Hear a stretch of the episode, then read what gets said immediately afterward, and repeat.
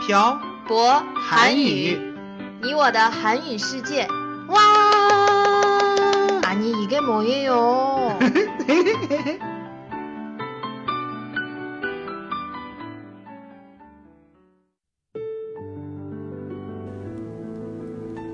跟朴博学韩语，请在淘宝搜索店铺“朴博韩语”查看课程详情。欢迎大家一起来学习。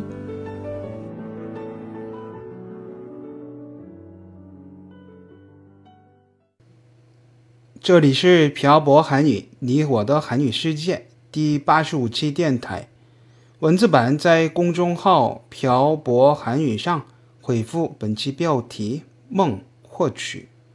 안녕하세요 여러분, 빡빡한 국어의 샤보 쌤입니다. 안녕하세요 여러분, 빡빡한국어의 연동쌤입니다. 연돈 쌤, 네, 태태씨. 저 며칠 전에 이상한 꿈을 꿨어요. 어떤 꿈을 꿨어요? 높은 곳에서 떨어지는 꿈을 꿨어요. 태태씨가 키가 커지려나 봐요.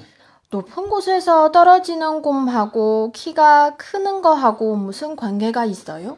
그냥 꿈에 관련된 미신이에요. 높은 곳에서 떨어지는 꿈을 꾸면 키가 큰다는 거예요. 음, 이런 말은 또 처음 듣네요. 꿈 얘기가 나온 김에 우리 오늘은 꿈에 대해서 이야기해 볼까요? 그래도 됐고요.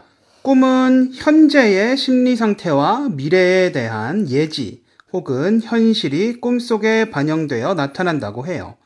매일 잠을 자며 꿈을 꾸게 되는데 깊은 잠에 빠져 있는 동안에 꾼 꿈의 내용은 기억하지 못하는 반면 얕은 수면 중에 꾸게 되는 꿈은 기억에 남게 된다고 해요. 음, 매일 꿈을 꾸는데 깊은 잠에 들면 기억이 안 나고 상대적으로 얕은 잠에 들면 우리가 기억할 수 있는 꿈을 꾼다는 말이네요. 네, 그렇죠. 꿈은 현재의 심리 상태와 미래에 대한 예지 혹은 현실이 꿈속에 반영되어 나타난다고 해요. 그리고 우리가 꾼 꿈을 해석하는 것을 해몽이라고 해요. 다른 말들보다는 꿈이 현실을 반영한다는 말 조금 무섭네요. 그럼 태태 씨가 무서워지지 않기 위해서 화제를 돌려볼게요. 우리 꿈과 관련된 단어들을 이야기해 볼까요? 네. 태태 씨 길몽이라는 말 들어본 적 있어요? 길몽이요? 네, 길몽이요. 글쎄요. 길몽? 무슨 뜻이에요? 길몽은 앞으로 좋은 일이 생길 것을 알려주는 꿈이에요. 아, 그렇구나. 그러면 한국 사람들은 어떤 꿈을 길몽이라고 해요? 한국 사람들은 돼지 꿈을 꾸거나 똥을 밟는 꿈을 길몽이라고 해몽해요.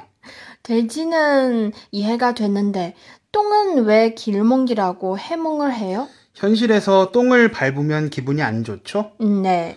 보통 꿈은 현실과 반대라고 생각해서 똥을 밟으면 재수가 좋다라고 생각하는 것 같아요. 그렇구나. 재미있네요. 길몽을 꾸면 복권 당첨이 아니더라도 다른 좋은 일이 생길 수 있다는 기대를 가지고 살 것 같아요.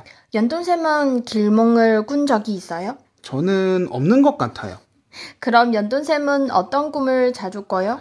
모르겠어요. 예전에 고등학생 때는 꿈을 꾸고 나면 일어나서 어떤 꿈을 꾸었는지 일기장에 적는 버릇이 있었기 때문에 꾼 꿈을 다시 생각해 볼 수 있었는데 요즘은 꿈을 꾸고 나면 금방 까먹어요. 어, 사실 저도 꿈을 꾼 뒤에 연돈쌤에게 얘기를 안 하면 까먹어요. 아마 대부분의 사람들이 그럴 거예요. 특별히 기억에 남는 꿈은 정말 인상이 깊은 꿈이겠죠? 네. 연돈샘 좋은 일이 생길 것을 알려주는 길몽이 있으면 나쁜 일이 일어날 것을 알려주는 꿈도 있을 것 같아요. 네, 그걸 흉몽이라고 해요. 흉몽? 듣기만 해도 왠지 나쁜 것 같아요. 흉몽은 꿈속에서 나의 가족이나 친구, 지인들이 죽는 그런 꿈을 흉몽이라고 해몽한다고 해요. 저는 이런 꿈을 꾸면 울 것 같아요. 저도 사실 이런 꿈을 많이 꿔봤어요. 그래서 꿈을 꾸면서 운 적도 있었는데 결국엔 아무 일 없었어요. 저도 연돈샘 잠을 잘 때 우는 것을 본 적이 있어요. 아까 꿈은 현실의 심리 상태를 반영한다고 했잖아요. 제가 평소에 많이 슬픈가 봐요. 뭐가 슬퍼요? 저도 정확한 건 모르죠. 자꾸 슬프니까 꿈을 꾸면서 눈물을 흘리는 거 아닐까요? 저만큼 연돈쌤한테 잘해주는 사람이 어디에 음. 있어요? 몰라요. 태태 씨가 저한테 더 잘해줘야 제가 꿈을 꾸면서 울거나 하는 일을 하지 않죠. 태태 씨 저한테 저 잘해주세요. 그래요. 저도 더 이상 연돈쌤이 잠을 잘 때 우는 걸 보고 싶지 않아요. 왜요? 연돈쌤이 자면서 울면 저도 슬프니까요. 아이고, 알겠습니다. 태태 씨. 아, 참.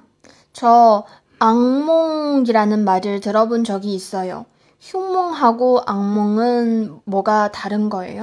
흉몽은 앞으로 나쁜 일이 일어날 것을 알려주는 꿈이고, 악몽은 무섭거나 기분 나쁜 꿈이에요. 악몽은 보통 앞으로 일어날 일을 알려주는 예지몽이 아닌 거죠. 그러면 연돈쌤이 잘 때 우는 건 악몽을 꿔서 그런 거예요? 저도 기억은 잘 안 나지만 아마 꿈속에서 슬픈 일을 겪었으니까 제가 울었을 가능성이 높겠죠? 연돈쌤은 악몽을 꾼 게 분명해요. 요즘은 꿈을 꾸지도 않아요. 잠을 잘 자는 것 같아요. 그러면 참 다행이네요. 네, 감사합니다. 그리고 마지막으로 태몽이라는 것이 있어요. 저 태몽 알아요. 아이를 낳기 전에 꾸는 꿈. 네, 맞아요. 태몽은 부모가 꾸기도 하고 친척들이 꾸기도 해요. 물론 태몽을 다 꾸는 건 아니지만 연돈쌤의 태몽은 뭐였어요? 저 부모님이나 친척들에게 저의 태몽을 들어본 적이 없어요. 태태 씨는요? 사실 저도 들어본 적이 없어요. 우리 둘 다 태몽이 없었거나 태몽이 있었더라도 별거 아니었나 보네요. 음, 그러게요.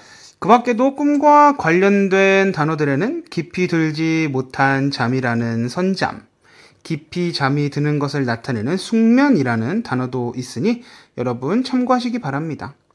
그럼 오늘 내용은 여기까지 해요? 그래요. 연돈쌤 오늘도 수고하셨어요. 네, 태태 씨도 수고하셨어요. 오늘은 꿈과 관련된 단어와 어, 그에 대한 이야기를 해봤습니다. 여러분은 평소에 꿈을 자주 꾸시나요? 아까도 말했듯이 꿈을 자주 꾸면 잠을 깊게 자지 못한다고 하네요. 즉, 숙면을 취하지 못하면 꿈을 꾼다는 얘기죠. 여러분이 항상 숙면을 취하시길 바라며 오늘 내용은 여기까지 하겠습니다. 지금까지 빡빡 한국어의 셔버쌤과 연동쌤이었습니다. 들어주신 분들 감사합니다. 다음에 봐요. 안녕. 안녕.